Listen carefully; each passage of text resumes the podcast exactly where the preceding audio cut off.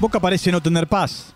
Cada día, cada momento, cada circunstancia, cada declaración termina siendo una bomba de tiempo. Cada momento en Boca, cada día en Boca, como dicen los futbolistas, son años en otros equipos. Y de lo que ocurre en Boca, que hoy juega su partido de Copa Argentina frente a Central Córdoba de Rosario, nos ocupamos en el día de hoy. Walter Zafarian presenta Footbox Argentina, un podcast exclusivo de Footbox.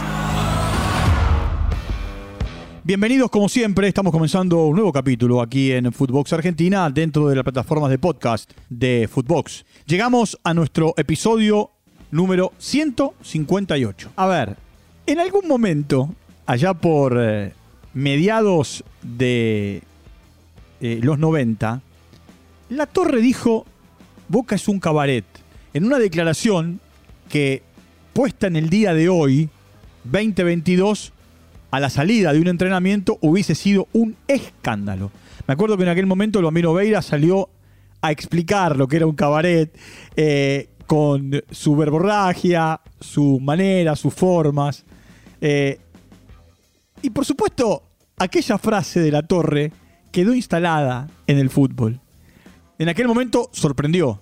Eran pocos los medios, no había, por supuesto, ni redes sociales, ni tampoco existía la internet. Eran pocos los medios que se manejaban con eh, telefonía celular, pero sí había cámaras. Y, y la declaración generó, es más, hasta el día de hoy, un ruido bárbaro. ¿Por qué quiero arrancar con este recuerdo? Porque, a ver, todo lo que ocurrió entre Almendra y Bataglia, Agustín Almendra, mediocampista central de Boca, un chico que en algún momento fue citado por Scaloni para jugar los torneos de la Alcudia, eh, sub-20 en 2018, que en un momento determinado fue convocado por Fernando Batista para ser parte de los seleccionados juveniles argentinos, también sub-20, un chico con una proyección impresionante, eh, que en algún momento, eh, bajo la presidencia de Daniel Angelici, eh, Boca estuvo negociando con el Napoli y no se hizo la transferencia porque Boca se estancó y se plantó en los 20 millones de euros de lo que era la cláusula de salida. Almendra estuvo un tiempo sin jugar, producto de toda una situación personal. Eh, es más, más allá de la pandemia, del COVID y, y de haberse contagiado, se refugió en un determinado lugar de la Argentina, en la provincia de Tucumán, y, y, por más que él no es oriundo de allí, eh, no quiso o no quería volver a entrenarse. A mí no me vengan a correr con esta historia de la historia que tienen los jugadores de otro tiempo. Basta rascar un poquito y encontrar de dónde vienen, cómo se formaron, sus grupos familiares, no porque esté mal, simplemente porque todos tienen una historia parecida, similar, con eh, eh, puntos en común con la de Agustín Almendra. ¿Que juega bien? Juega bien, por supuesto. Ahora, eh, él le dice lo que le dice a Bataglia en eh, un entrenamiento. Le dice, vos cerrá. Le, dijo otra cosa, la boca. No le dijo la boca, le dijo otra cosa. eh, porque al equipo te lo arman, el equipo no lo armas vos.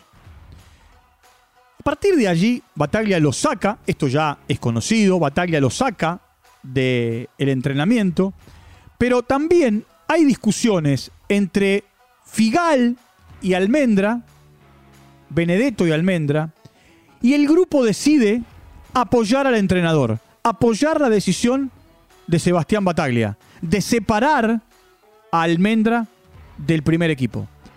Después, por supuesto, aparece la historia de Alan Varela, que también es un chico con una historia eh, fuerte, un chico que a los 16 años se convirtió en padre, que eh, se encontró con la primera de Boca rápido y, por supuesto con una gran repercusión. Aparentemente un problema estomacal hizo que abandonara la práctica. Después parece que revisando ese problema estomacal venía por otra cosa. eh, que por supuesto tendrán que hacer público quienes tienen responsabilidades en Boca. Pero hay toda una situación que divide un tema de otro, porque Varela también está separado y se entrena con la reserva. A ver, Almendra dijo lo que dijo con el entrenador y el entrenador, antes de viajar con eh, destino eh, a, Córdoba, dijo que debían hacerse cargo. Podemos escucharlo, Bataglia. Fueron dos actos de, de de indisciplina diferentes, pero, pero bueno, tomamos una decisión que me, me corresponde hoy tomarla y el club tiene unas reglas, hay que cumplirlas, así que los dos hoy entrenaron con reserva. Fueron diferentes los actos de indisciplina, pero los dos entrenaron con reserva. Nosotros tenemos como cuerpo técnico unas reglas que cumplir y como te dije, acá hay que hacerse el cargo de cada una de las cosas que uno hace. Porque a partir de esta declaración que escuchamos, Almendra y Varela tienen que hacerse cargo eh, y, yo marco las reglas y las reglas están para ser cumplidas. Boca viaja y cuando viaja se encuentra con, eh, a ver, el mundo Boca, el periodismo que cubre el mundo Boca, así como los cuatro o cinco periodistas que estaban en Aeroparque, se encontraron con esa declaración de Bataglia que generalmente no habla en el aeropuerto. Bueno, se encontraron con un Benedetto que para algunos rompió los códigos. Para algunos rompió con las reglas del vestuario. Yo digo, bienvenido, Benedetto. Bienvenido que Benedetto cuente públicamente todo lo que pasa. Y que más allá de su rol de referente, no es capitán, porque los capitanes en Boca son eh, izquierdos y Rojo. Rojo tiene una gran relación con Almendra, de hecho comparten representante. Benedetto sale a hablar, no sale a hablar porque quiere, porque de los referentes, Benedetto, Rossi, eh, a ver, ¿quién más? Eh, bueno, el, el mismo Izquierdos, que es el capitán. Hoy recién llegado Figal, pero no deja de ser un jugador con experiencia. Y así yo podría seguir nombrando. Salvio. Deciden que, o consensúan que el que habla es el goleador. Y Benedetto fue contundente con, eh, con sus declaraciones. Escuchemos, a ver, algo de lo que dijo Benedetto con relación a, Almendra y a Varela. Eh, son cosas que a la larga iban a, iban a pasar, eh, es algo que no se aguantaba más, eh, se respeta muchísimo y el plantel está igual que el cuerpo técnico, piensa de la misma manera y, bancamos a muerte la decisión del entrenador, junto con el consejo también. Creo que hay cosas que sobrepasan el límite y, creo que la decisión que se tomó es la correcta, hoy estamos tranquilos, hay un grupo muy lindo, humano, eh, con una competencia muy sana y la verdad que esto había que sacarlo de raíz y se sacó de raíz. Bueno, nosotros los referentes tratar de acomodarlo de alguna manera, pero yo creo que con esto que pasó con Agustín y con Alan, eh, creo que ya les tiene que quedar claro que la camiseta de Boca es muy grande como para que estén de joda. ¿no? Claro, lo que llama la atención es no solamente esta declaración fuerte diciendo que la situación ya no se aguantaba más y, y que eh, así no podían seguir y que no es la primera vez. Eh, y aparte, da nombre y apellido. Porque cuando dice Agustín, habla de almendra. Eh, y esta frase del final, cuando él dice, no se puede vivir de joda, hace ruido. Por supuesto que hace ruido. Por supuesto que hace ruido y lo que genera ese ruido es, eh, volviendo a la declaración de la torre, allá por, por 1997, que la mediatización hace que, bueno, todo trascienda más rápido. A todo esto, durante la tarde, Almendra postea en su cuenta de Twitter un eslogan, una frase, una leyenda que dice, en la lealtad no existen los grises. ¿Es blanco o negro? O eres completamente leal o no lo eres en absoluto.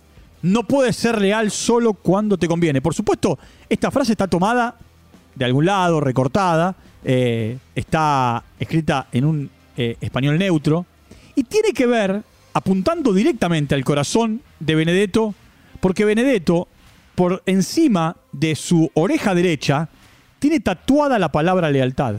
Al- Almendra salió a contestarle a Benedetto en redes sociales. Ahora, en algún momento, Carlos Bianchi dijo, cuando yo tengo alguien que se va a la banquina, voy, lo busco y lo sumo al grupo y seguimos adelante. Y si ese alguien otra vez se va a la, banquina, ya no lo vuelvo a sumar al grupo. Le suelto la mano. Lo principal, siempre sostuvo Carlos Bianchi en sus conferencias eh, que da a nivel empresarial o, eh, en su vida diaria de, de, bueno, ahora ex entrenador, aunque por supuesto sigue siendo técnico. Eh, él habla permanentemente del grupo. Lo hacía cuando era técnico de Boca. Una de las grandes particularidades que tuvo Bianchi, más allá de ser un gran entrenador, era cómo tenía contento al grupo, al que jugaba y al que no jugaba. Eh, formado bajo el ala de, de Bianchi, Bataglia, por supuesto, repite algunas cosas. Te fuiste a la banquina, te traigo. Te recupero. Tanto a Varela como a Almendra. Te fuiste por segunda vez, te suelto la mano. ¿Qué va a pasar con Almendra? Y Boca tendrá que buscar una salida. El tema es que ahora los mercados están cerrados. Salvo que aparezca algún equipo que tenga algún futbolista que no tenga la posibilidad de jugar, mejor dicho, de reemplazar a algún lesionado. Si no, tendrán que estar, bueno, Almendra seguro, hasta mitad de año colgado. Y, y Varela, veremos si el grupo le levanta el pulgar para que vuelva a partir de una situación o no. Algo parecido me parece pasa con Vázquez, aunque Vázquez está en el grupo. Vázquez de ser el nueve goleador y de ser titular y de ser el eh, hombre que sacó a Boca de los momentos más complicados en el campeonato pasado, hoy es suplente de Benedetto, pero cuando hay que hacer un cambio entra Rossini. Eh, hay un par de chicos en Boca que tienen que encaminar su vida de todos los días. Y de esa manera entender que son profesionales. Por eso, como dijo Benedetto, no todo es joda. Esto sigue, recién empieza. El fuego cruzado entre algunos jugadores de Boca está instalado. Por eso me preguntaba, y lo hacía público con todos ustedes, si hizo bien Benedetto en eh, exteriorizar todo lo que pasaba en el vestuario. Y por supuesto que hizo bien. Por supuesto que hizo bien, porque si no, empiezan las especulaciones periodísticas hoy con muchos medios, con mucha red social y con mucha repercusión. Bueno, eh, el tema Boca siempre está caliente. Boca juega su partido de Copa Argentina, tiene que defender el título, es el campeón vigente. Y, seguramente hablaremos en los próximos días también de, otras cosas que tienen que ver con el equipo de Bataglia. Por supuesto, todo esto que ocurrió con Bataglia está avalado por el Consejo, Riquelme y quienes están alrededor de él. Eh, punto final para nuestro encuentro de hoy. Nos vamos a reencontrar mañana. Vamos a seguir abriendo nuevos capítulos aquí en Footbox Argentina, dentro de las plataformas de podcast de Footbox.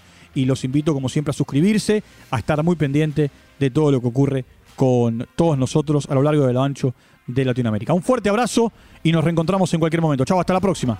Footbox Argentina con Walter Zafarian, podcast exclusivo de Footbox.